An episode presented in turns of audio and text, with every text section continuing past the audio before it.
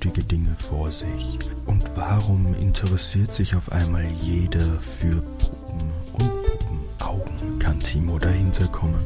Willkommen bei Soko Kinderkrimi.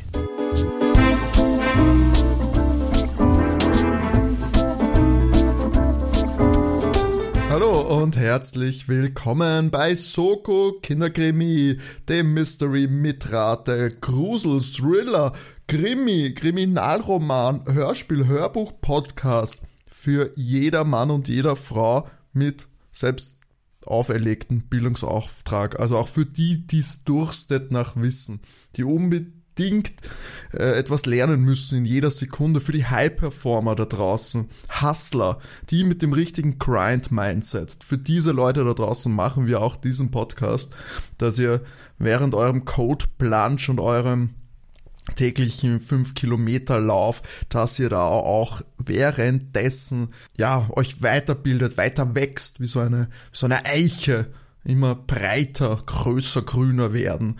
Und das ist, das haben wir uns auf unsere Podcast-Fahne geschrieben.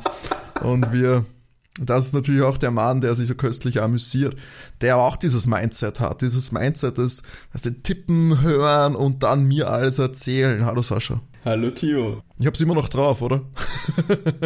Still got it. Interessante Richtung heute eingeschlagen bei dem Ganzen. Ich mag ja das du dieses Mindset da beschreibst ähm, und dass ich da auch in diese Kategorie gehöre und ich hier gemütlich mit meiner Chillhose da sitze. Ja gut, Sascha, das, das, ist ja, wie gesagt, das ist ja ein Mindset. Es ist ja kein, dass du das vielleicht nach außen verkörperst. Weißt du, es gibt ja auch immer Verbesserungspotenzial. Wenn du es geschafft hättest, wenn du ganz oben wärst, dann, weiß ich nicht, dann hättest du das Mindset ja nicht mehr. Aber du weißt, nächstes Mal im Anzug da sitzen. Auch Dress, Dress for the Mindset, not for the occasion. Oh, heute wird spannend sein. Das habe ich jetzt schon im Warte, ich, ich, gib mir noch fünf Minuten Energie und dann ist, dann ist alles wieder weg. Sobald ich dann reden anfange, ist aus. ja, dann, dann, dann pain ich weg. Na, Sascha, ähm, ich habe zwar jetzt schon ein blumiges Bild gemalt, um was, um was es in unserem Podcast geht, aber könntest du das nur geschwind nochmal kurz zusammenfassen, für welche, die vielleicht nicht ganz dieses Mindset haben und da rauslesen konnten, um was es bei Soko Kinderkrieg geht das, das spiegelt sich jetzt auch total wieder. Alle zwei Wochen erzähle ich dir die Zusammenfassung eines Kinder- bzw. Jugendkrimis und deine Aufgabe ist es wie immer herauszufinden, was denn da gespielt wird, beziehungsweise wer denn die ÜbeltäterInnen sind. Und wir zählen da auch die Punkte mit in unserer zweiten Saison, wollte ich jetzt sagen, Staffel, wie will man das nennen, zur zweiten Runde, äh, steht es derzeit 9 zu 8 für dich, Timo. Ja, und ich glaube auch damit das erste Mal in Führung in dieser, in dieser Ja, ich glaube, ja. Das kann gut sein. Äh, ich bin ein bisschen auf dem Lauf, weil ich mich auch ein bisschen, äh, es waren immer, immer ein paar knappe Entscheidungen dabei, muss man sagen. Ich habe mich ein bisschen immer ähm, ein bisschen Überzeugungsarbeit leisten müssen, habe ich das Gefühl gehabt. Aber eigentlich nichts, keine einzige Folge, wo ich ein schlechtes Gewissen dafür habe, muss ich sagen. ich fand, ich war überall knapp genug, dass, dass ich es verdient habe, würde ich sagen. Und es gab, glaube ich, auch keine Beschwerden. Nein, ich habe keine bekommen. Und ich biete mir auch ein, dass es aber auch eh auch Folgen gab, wo du wirklich voll ja, ja. drauf Natürlich, warst. natürlich. Ja. Es gab auch die, aber es gab auch, es gab auch so ein paar schwammigere. aber da müssen wir ja nicht drüber reden, weil am Schluss zählt das Ergebnis. Äh, die Geschichte schreiben die Sieger und das bin in dem Fall auf jeden Fall ich. Ja, noch. Schauen wir mal, wie es dir heute in Point Whitmark oh no, geht. Point Whitmark ist immer tricky tatsächlich. Ja. Das ist nicht einfach. Ja, ich fand die Folge mit dem wunderbaren Titel die einäugigen Puppen. Mal wieder sehr interessant. Ja, vor allem äh, zeitlich natürlich super relevant. Oscarverleihung steht an. Barbie teilweise nominiert, teilweise nicht nominiert. Könnte Genau, damit hat es zu tun. Und verdammt, jetzt sind wir nicht mehr zeitaktuell, äh, sind wir nicht mehr zeitlos, was ja eigentlich ja. gut funktioniert bei uns. Naja, Leute. Schneide ich raus, Timo, schneide ich raus. Aber dann macht das alles keinen Sinn, wenn was ich jetzt sage.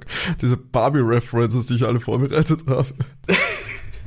Hast du eine, hast eine Liste gemacht mit Barbie-References? Ich, ich schreibe mir meine Witze noch vor, Sascha, anders, anders komme ich nicht durch diese Podcasts. Ich habe gerade so das Bild, wie so im SNL Saturday Night Live Stil jemand mit so diesen Cue-Cards dasteht. Ich lese das alles ja ab. Ja. Und ich habe vier Leute in meinem Writers Room sitzen. Ja, sonst wären die Jokes nicht so großartig von dir. Ja, genau. Das schaut das. Da braucht, da braucht man schon vier, fünf Leute, um das, um das gescheit zu machen. Aber die Qualität hört man raus, die lohnt sich. Na komm, Sascha, fang mal an. Wir dürfen nicht zu Leg viel reden, was die das mögen die Leute nicht. Machen wir weiter. Ja, deswegen reden wir jetzt. Ganz in klassischer Point Whitmark-Manier haben wir, bevor es eigentlich mit dem Intro und der eigentlichen Story losgeht, so eine kurze Szene, die mehr verwirrt als irgendwas anderes.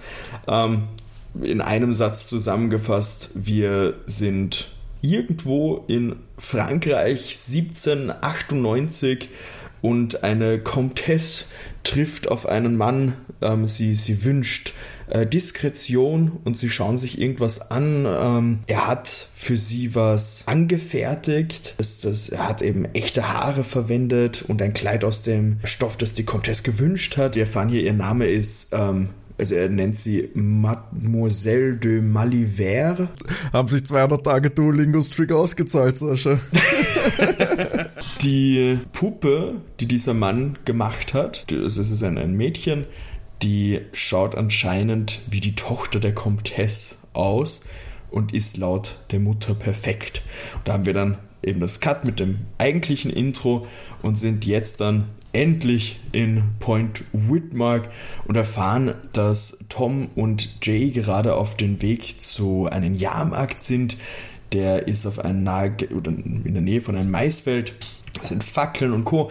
Und wir bekommen da die Info, dass am 24. Mai 1934 gab es über Point Whitmark einen, einen Lichtstrahl und da ist ein Meteorit eingeschlagen und da ist ein Krater.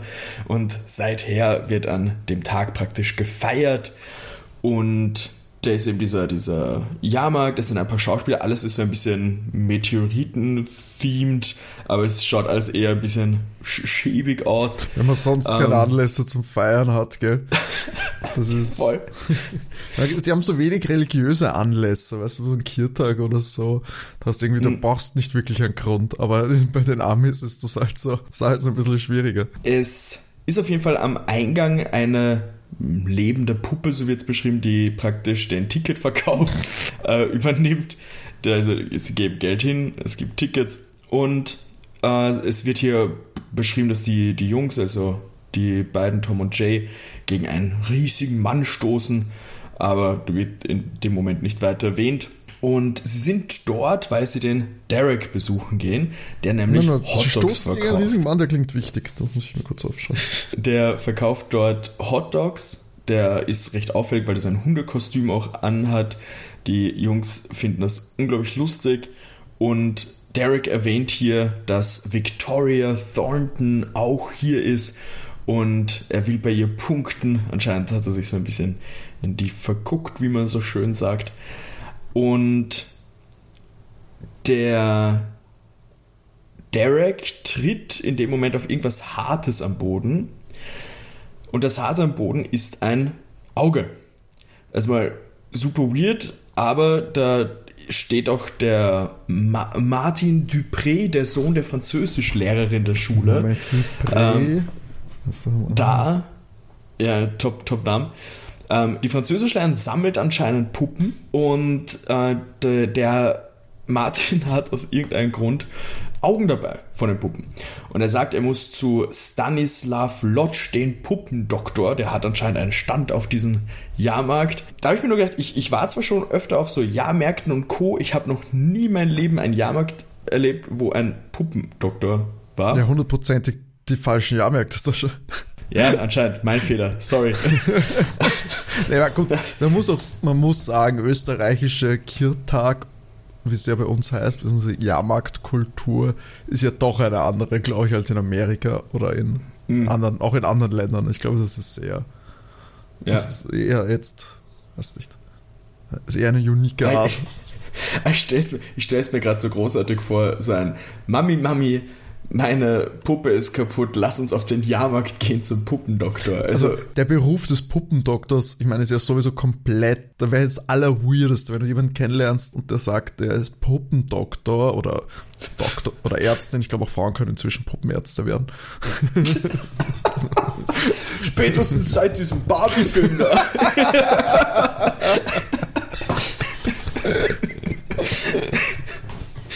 Ja, nee, und das, ich meine, das ist. Jetzt kann ich es nicht Nein. rausschneiden. Aber es ist großartig.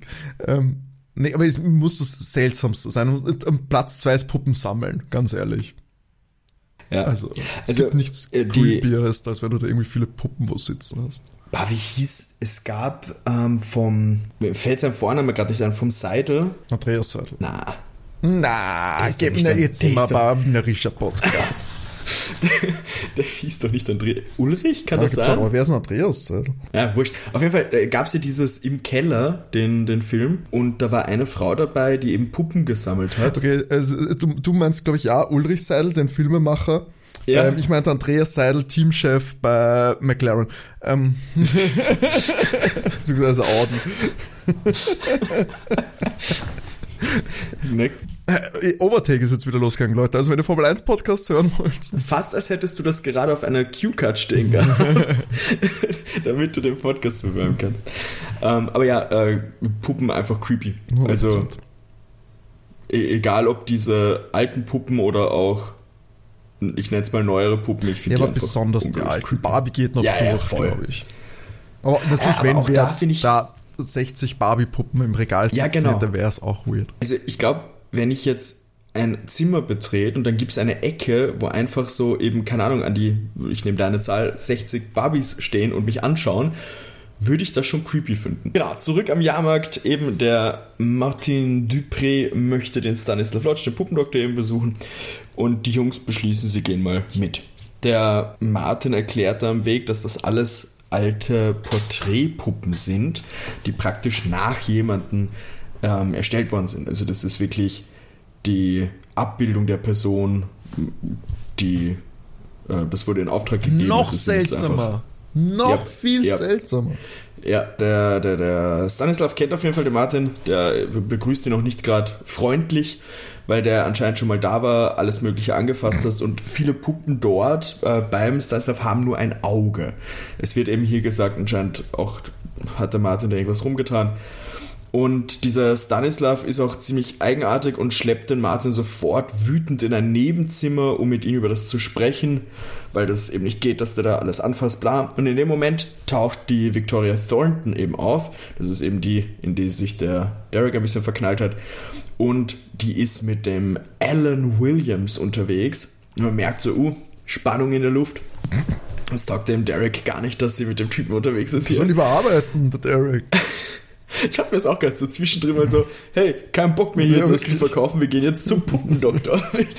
Auf jeden Fall versuchen, während diese Anspannung der ist, der Tom und der Jay den Martin aus dem Hinterraum dazu bekommen, aber ohne Erfolg. Und die äh, Victoria passt gerade auch auf ihre Nichte auf. Sie hat einen Babywagen dabei. In dem Moment merkt sie, Mist, sie hat ihre Brieftasche, also ihre Geldbörse verloren und die muss gesucht werden und dann kommt dem ähm, Alan der Gedanke, ah, sie waren ja im Park beim Eissalon, vielleicht hat sie es dort liegen gelassen. Also machen sie sich auf den Weg, aber der gute Alan hat nur ein Moped. Der Derek sieht seine Chance, er bietet sich an, auf die Nichte mit dem Baby, im Babywagen aufzupassen. Ähm, Was um praktisch bei ihr zu punkten. Das sind so viele Sachen, die ich. Aber wurscht. wir können, wir, wir, müssen mit der Geschichte weiterkommen, aber es gibt so viele Genau. Fragen. da sie den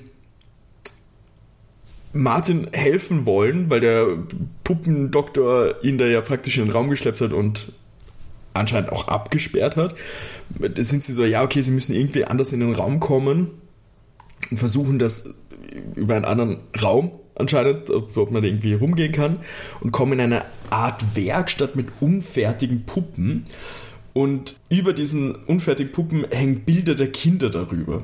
Und das auch, auch dieses Bild, weil ja alles als so schäbig beschrieben wird. Du kommst in einen Raum rein, hast so unfertige Puppen, Kinderbilder hängen, finde ich, klingt nach echt Horrorfilm irgendwie für mich. Komplett, wenn komplett. Ich, wenn ich an das so denke, aber gut. Und sie finden eine Sandale, die vielleicht den Martin gehört. Becky, so heißt außerdem die Nichte, äh, fängt weinen an, was verständlich ist, und irgendwas springt in den Kinderwagen. Und es wird rumgeschrien, so, ah, eine Ratte, eine Ratte. Dieses Rattentier wird dann verscheucht und sie werfen anscheinend ein, ein Regal um. Es kullern noch mehr Augen rum, aber da war auch noch Farbe im Regal. Und jetzt ist die gute Baby, äh, die gute Becky blau. Und da taucht dann der, der Lodge auf, also der Puppendoktor, und ist natürlich wütend. Welch ein Wunder! Und die Jungs hauen ab. Verstecken sich, die Becky weint, ist eben blau und hat anscheinend die Windeln voll. Die Jungs besprechen hier noch so, ja, dass sie die Kinderfotos unglaublich unheimlich ähm, fanden und rätseln jetzt, ob der Lodge Kinder entführt, um von ihnen Puppen zu erstellen. Sie sollten den Sheriff anrufen und der Deputy Nelson hebt ab. Der ist heute alleine im äh, Büro. Sie berichten, dass eben dieser Martin verschwunden ist. Ähm, da aber die Mutter anscheinend jede Woche mal anruft im, ähm, bei, bei dem Sheriff, weil irgendwas mit dem Martin ist, legt er einfach auf. Wow. Ihr Freund und Helfer. Ja, voll. Der äh, Derek passt eben auf die Becky auf, der Tom beobachtet den Laden vom, vom Lodge weiter. Der Jay fährt zum Optiker Mr. Ha, ich habe es als Jacobi, ich weiß nicht, ob es englisch ausgesprochen ist, aber Mr. Jacobi theoretisch. Ähm, hin, weil der Martin wollte sich mit ihm treffen. Das hat er ihnen erzählt äh, vorhin, um ein, Gewicht, äh, um ein wichtiges Geheimnis zu besprechen. Also logisch, dass man da mal hinschaut. Der Tom wartet bei einem Wahrsagerzelt und. Ich habe so viele Namen schon aufgeschrieben.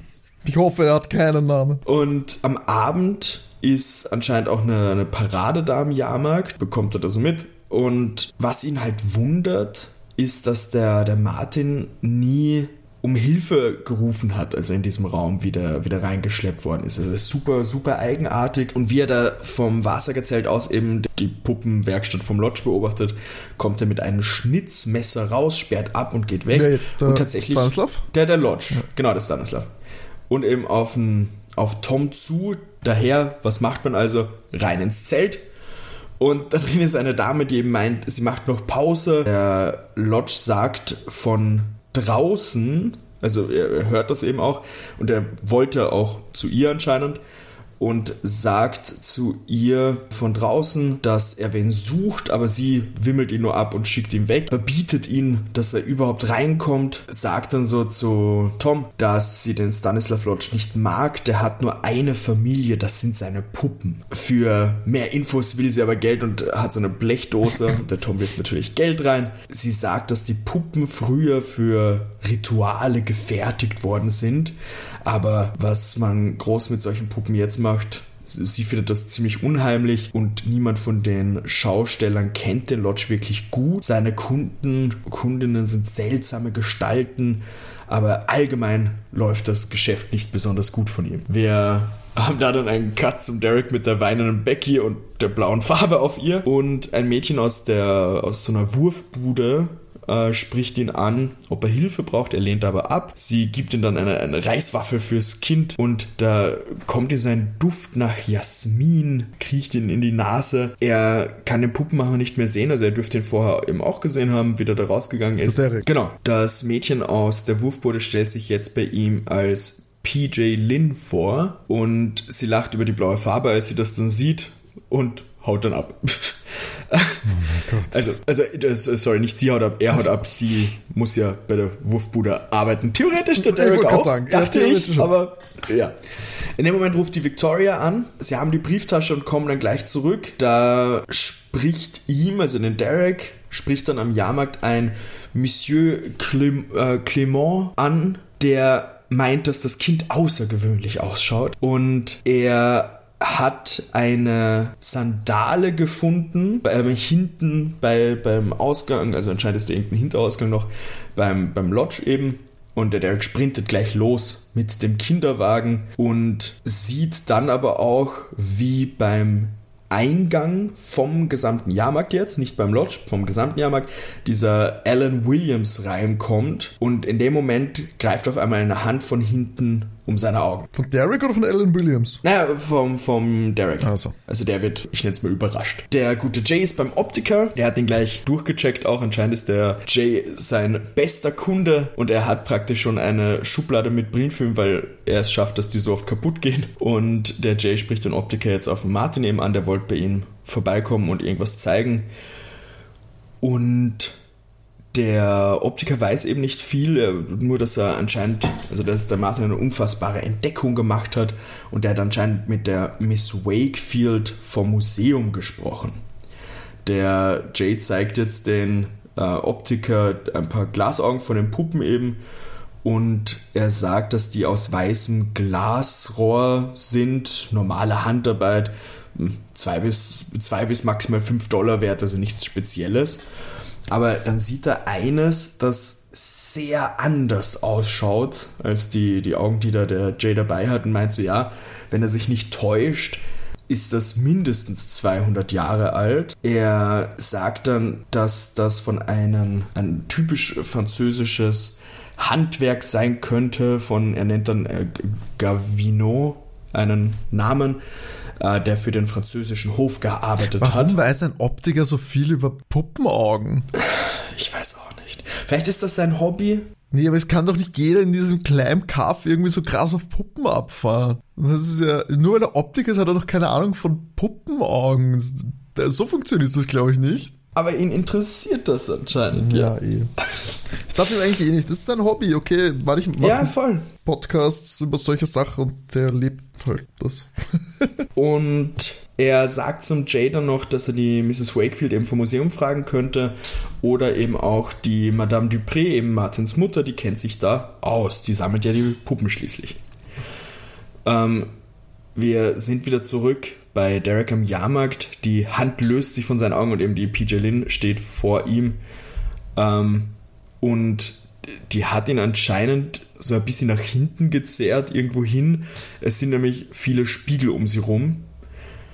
Sind also in so ein Spiegelkabinett rein. Mhm.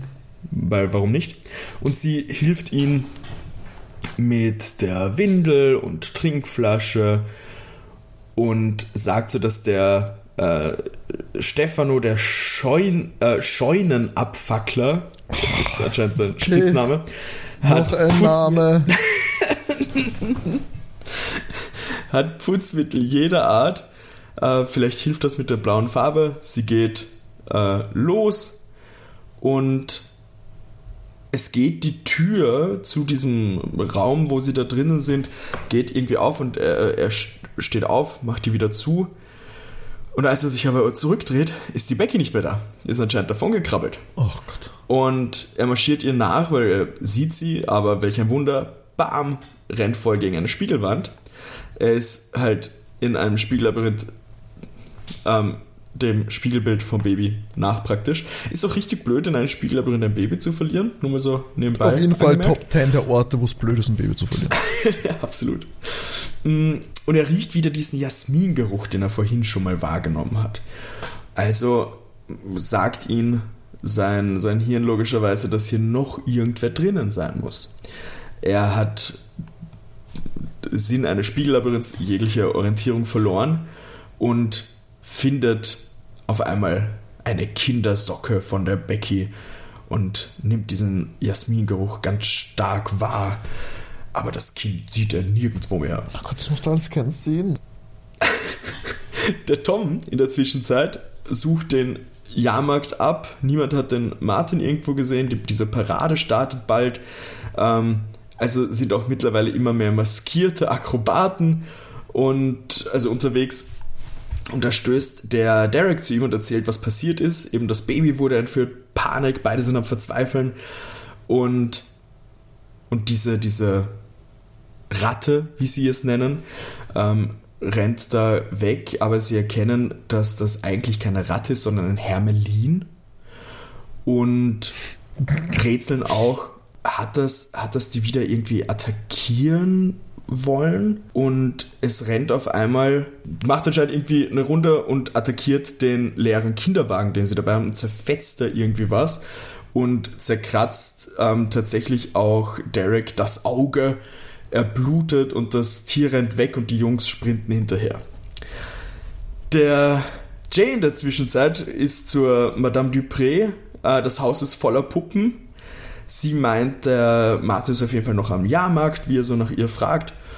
Und der J-Mad, er hat das Gefühl, manche dieser Puppen bereits gesehen zu haben und manche dieser Puppen fehlen eben auch die Augen. Er fragt, was mit den Augen äh, los ist und dass eben der Martin mit der Mrs. Wakefield und mit, mit diesem Mr. Jacobi, Jacobi, ich weiß es echt nicht, wie es ausgesprochen war, äh, ausgesprochen wurde, äh, sprechen wollte und sie weiß davon nichts und beim Namen Wakefield wird sie fast schon wütend und sie, sie ruft die Dame mal an und in der Zwischenzeit soll er in Martins Zimmer warten und steckt ihn praktisch rein. Ähm, was hat aber jetzt nochmal diese Augen, diese fehlenden Augen? Ist das für irgendwen seltsam? Beschwert sich jemand, dass, das, dass die Augen weg sind oder ist es einfach nur die haben halt nur ein Auge? Stört sie es, den Stanislav? Stört es den? Stört es die der, beide? Der hat, sich, der hat sich ja schon aufgeregt, genau, aber dass was der Martin dem, oder? Die stört das nicht? Hat jetzt da nichts gesagt, nein. Im Zimmer sind ziemlich unheimliche Zeichnungen mit Gesichtern, mit aufgerissenen Mündern. Und der Jay fragt eben, ob das irgendwas mit den Puppen zu tun hat. Und sie meint äh, darauf, dass der Martin eben manchmal in der Nacht aufwacht, davor schreit und dann diese Bilder malt. Ganz normales Verhalten. Und das hat anscheinend mit einem Konzert zu tun. Er war anscheinend auf irgendein Konzert und hat dann danach irgendwie auch davon geredet, dass er singen anfangen möchte. Bevor sie geht, sieht der sieht er noch, dass da ein Band mit dem Namen, äh, mit dem Namen Monsieur Gavignon über historische Puppen da liegt. Also ein Band wie Und- ein Band von einer Buchreihe, ein Band Ein, von einer genau, Video ein Band von einer Also, Buchreihe, Buchreihe. Und was das, war auf diesem, was, was für ein Buch? über, über diesen Monsieur Gavignon und historische Puppen. Wer war nochmal der Cavignon? Das war dieser Puppenmacher, oder? Genau. Und da, sie sagt so nebenbei, das hat der Mann vom Tierheim dagelassen. Nein, Der hat, das ist der Mann vom Tierheim. der hat erklärt, dass aus äh, Tierfällen früher Puppen gemacht worden sind, ist dann ins Bad, weil er anscheinend gemeint hat, er muss aufs Klo oder so und hat das Buch da vergessen. Und eben dieser Gavignon war bekannt dafür, äh, richtig gute Porträtpuppen zu machen. Und das Bild der Julie-Puppe ist auch drinnen. Und der Jay, wie er sich das anschaut, meint, dass er die irgendwo gesehen hat. Und anscheinend wurde die Puppe gefertigt, als das Mädchen sieben war. Und was für ein Zufall, dass Martin auch gerade sieben ist und rennt los. Der ist sieben? Ja, genau. Und das ist genau das Ding. Bis zu diesem Zeitpunkt, auch von den Stimmen her und so weiter, habe ich mir gedacht, das ist ein Teenager. Ich, ich dachte, das ist so einmal- die.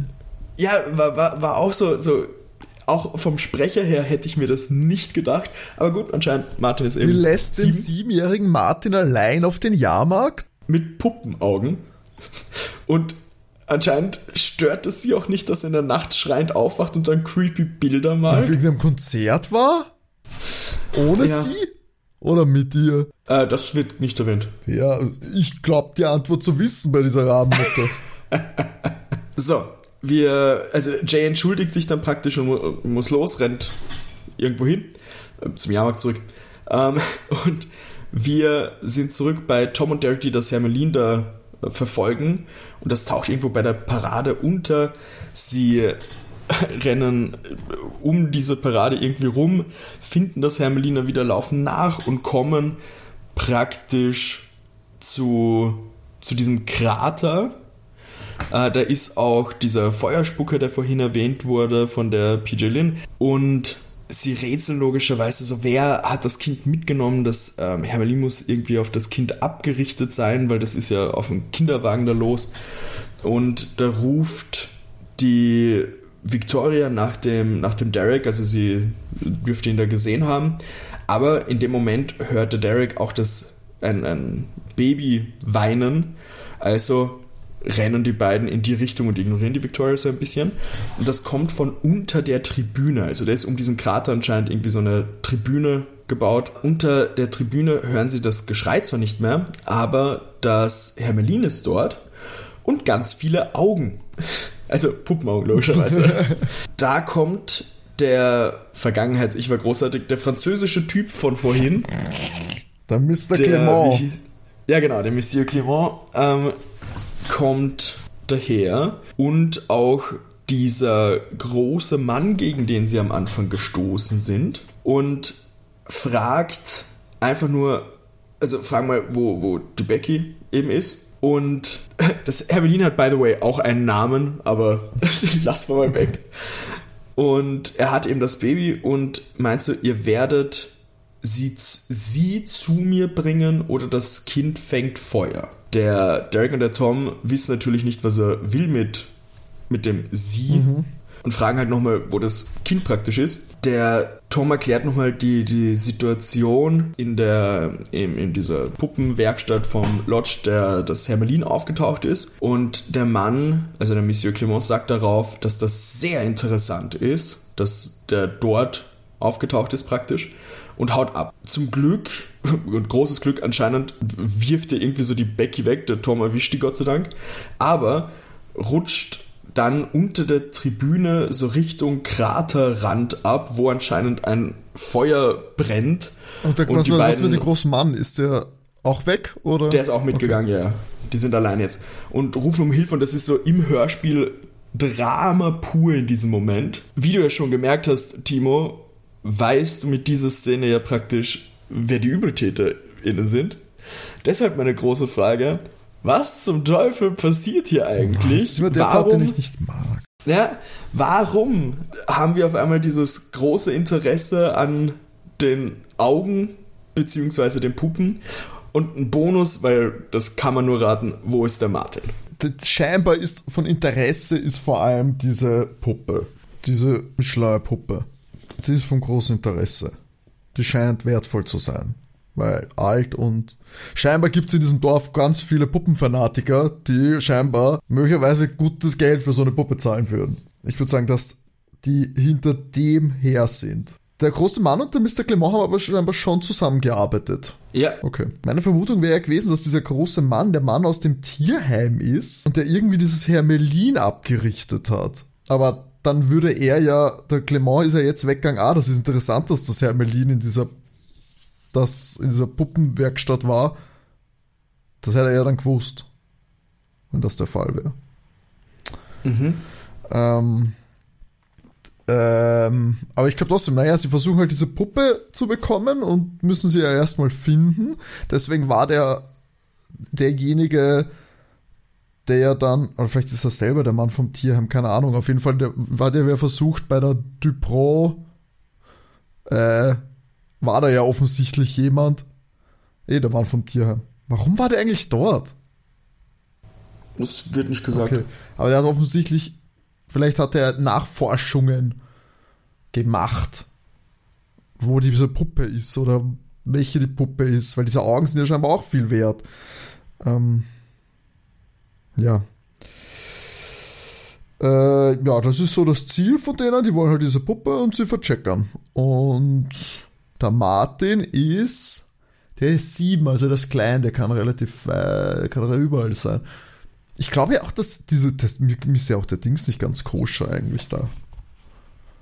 Ellen Williams. Aber da ich eh weiß, wer die Bösen sind. ähm, wo könnten der Martin sein? Ich meine, was will der, was wird der Stanislav dem Martin angetan haben? Der wird ihm ja nicht wirklich was getan haben.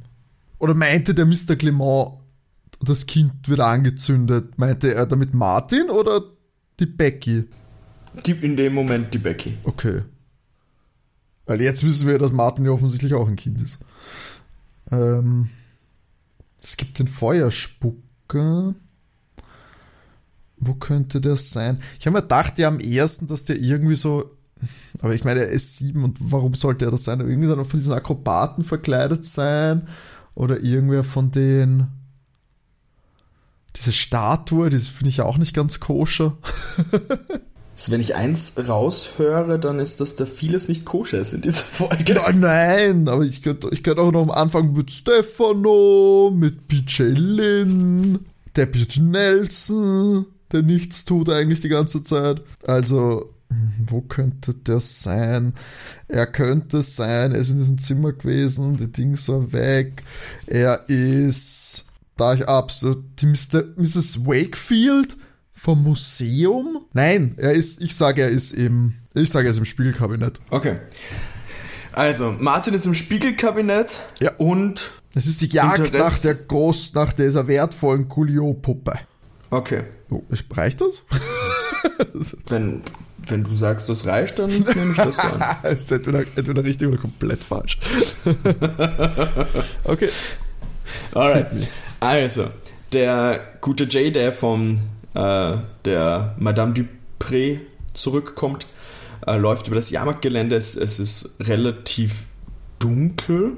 Da habe ich mir dazu geschrieben, ist niemand mehr da? Fragezeichen. Also was jetzt, wo, wo die alle hin sind auf einmal. Aber naja. Und er schleicht sich beim äh, Lodge eben rein.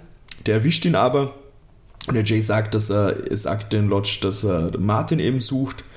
Und der Lodge sagt an dieser Stelle, ja, die es verschwinden bei ihm teilweise Augen, immer nur eines und jetzt erwischt er ihm hier, wo er eigentlich äh, zuhört sozusagen. Und äh, Jay ignoriert diesen Kommentar ein bisschen und geht auf die äh, Puppe der Comtesse, dass das ein, ein Mädchen diese Puppe kaufen wollte. Der Lodge weiß nichts davon, dass er irgendeine Puppe von einer Comtesse haben soll aber tatsächlich ist eine Puppe verschwunden und es kommt jetzt gerade eben die PJ Lin rein, weil sie ja irgendeinen Alkohol zum Reinigen an einer Puppe testen wollte, ob das funktioniert. Aber auf einmal breitet sich auch wieder dieser Jasminduft aus und der Monsieur Clement kommt rein, der eben diese Puppe der Comtesse haben will. Der Lodge weiß von nichts, beziehungsweise weiß noch nicht, wo die ist. Und der Monsieur Clemence erklärt jetzt, dass er dieses Hermelin mit dem Jasminduft darauf trainiert hat, ihm Sachen zu besorgen. Oh, stark, Timo. Und, und so, sind, so sind die Augen beim Lodge verschwunden. Also das Hermelin hat die geklaut. Das habe ich aber eh gesagt, oder? Du hast gesagt, es äh, wurde trainiert von dem vielleicht. Ja, um was hast doch nicht zu gesagt, machen? Natürlich, um die Augen zu klauen. Du hast auch nicht die, gesagt, dass der Monsieur Clement der Tierschutz, äh, der, der, Der Mann vom Tierheim ist. Das habe ich nicht Genau. gesagt, aber das war auch nicht die Frage. Die, bei der eigentlichen Frage sind wir ja noch nicht so ganz. Und der Monsieur Clement droht jetzt damit, dass er alles anzündet, wenn er jetzt nicht sofort die Puppe hier Dieser bekommt. Mann hat ein Problem. Ja, definitiv. Ähm, und da kommen aber Tom und Derek rein. So, yes, sie haben hier überlebt und um da den Clemens gleich eins auszuwischen, wirft er ihm eine nasse Windel entgegen. Oh. Und der Lodge geht jetzt mit seinem Schnitzmesser auf den Clement los, halten den irgendwie fest. Also, und jetzt ist schon mal gut das Ganze, weil sie haben die Becky ja wieder zurück, den Fiesling halten sie ja auch gerade fest. Aber die große Frage, wo ist der Martin und wie auf Kommando taucht der jetzt gerade auf? Es ist ein bisschen sad, weil er findet seine Sandalen nicht. Ähm, er müsste nämlich schon längst daheim sein und er hat sich den ganzen Tag im Klowagen versteckt, weil er Angst hatte. Ah, Deswegen extra Bonusfrage, weil wie soll man da drauf kommen? Klowagen. Und der Martin hat eben die Puppe der Comtesse erkannt aus diesem Buch und er wollte um ein Auge bitten, um eben mit dem Optiker und dieser Mrs. Wakefield das zu klären, ob das wirklich die Puppe ist. Das war der Grund für Martins Besuch praktisch. Aber wo die Puppe jetzt ist, ist die große Frage. Und, na, welch ein Wunder, warum das Hermelin auf den Kinderwagen losgegangen ist. Und der böse Puppendieb ist die Becky, weil die einfach die Puppe irgendwann mal anscheinend vom Tisch gezogen hat. Und die ist im Kinderwagen drinnen. Aber nicht einfach halt vorne, sondern die hat die anscheinend irgendwie so komisch reingestopft. Und jetzt die große Frage, warum das Interesse überhaupt? Um das zu klären, wird die Puppe aufgesägt. Und in dieser Puppe ist ein Stoffsack drinnen mit den Smaragden der Comtesse. Ein perfektes Versteck. Weiß ich nicht, ob das so perfekt ist. Der äh, Monsieur Clement will vorschlagen, dass sie teilen, aber der wandert jetzt mal schön in den Knast, wird da so gesagt. Und am Ende haben wir dann noch ein äh, Cut. Es ist ein Konzert von diesen Alan Williams, den Moped-Typen. Der Derek ist natürlich wütend und jetzt erst kommt die Victoria und erwischt ihn. Die Becky wird zurückgegeben und die gehen jetzt heim und er bekommt tatsächlich von der Victoria so ein Bussi noch. Der Derek ist ziemlich happy. Wir erfahren, dass die Smaragde ins Museum wandern und anscheinend erfahren wir dann hier noch so als, als Aufklärung, dass der Martin eine Panikattacke hatte, weil er wurde mal bei eben diesem Konzert auf die Bühne gezerrt und seitdem hat er Albträume, daher nimmt er Gesangsunterricht, aber zum Glück, unter Anführungszeichen, bekommt der Adam Williams seine, seine Strafe jetzt. Beckys letzte Windel liegt vor einem Ventilator und der Alan Williams übergibt sich auf der Bühne. Was hat er jetzt? Was, was hat der Alan Williams jetzt gemacht? Der Derek mag ihn nicht. Das habe ich nicht aufgeschrieben, weil es für den Fall nicht wichtig ist.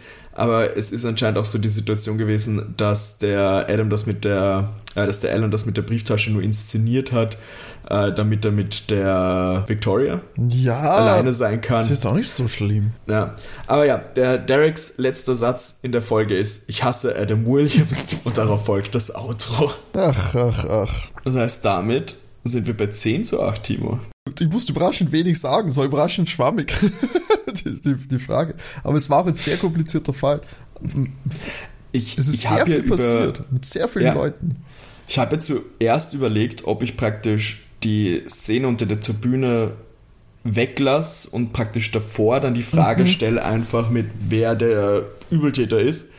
Ähm, aber dann wäre auch wieder das gewesen mit, okay, du hast erstens irre viele Charaktere und wenn ich dann komme mit hier dieser Monsieur Clement, der genau einmal gesagt hat, dass da die Sandale gefunden worden ist, wie willst ja. du die Verbindung dahin großziehen? Okay, vielleicht noch mit hier ähm, dass, dass es der einzige Franzose noch ist oder so. Ja, das, das, er, war, er war schon nicht unverdächtig, muss ich sagen. Ich, es wäre möglich gewesen, dass ich draufgekommen wäre, aber natürlich sehr tricky. Aber auch dieser Hermelin und dieser Jasmingeruch, das schreit halt alles so nach so einem Klischee-Franzosen. Tut echt? Tut Naja, ich dachte, Geruch zuerst dachte ich, ist irgendwie von der PJ, weil das immer, immer wenn sie auftaucht, irgendwie ja, ja, voll.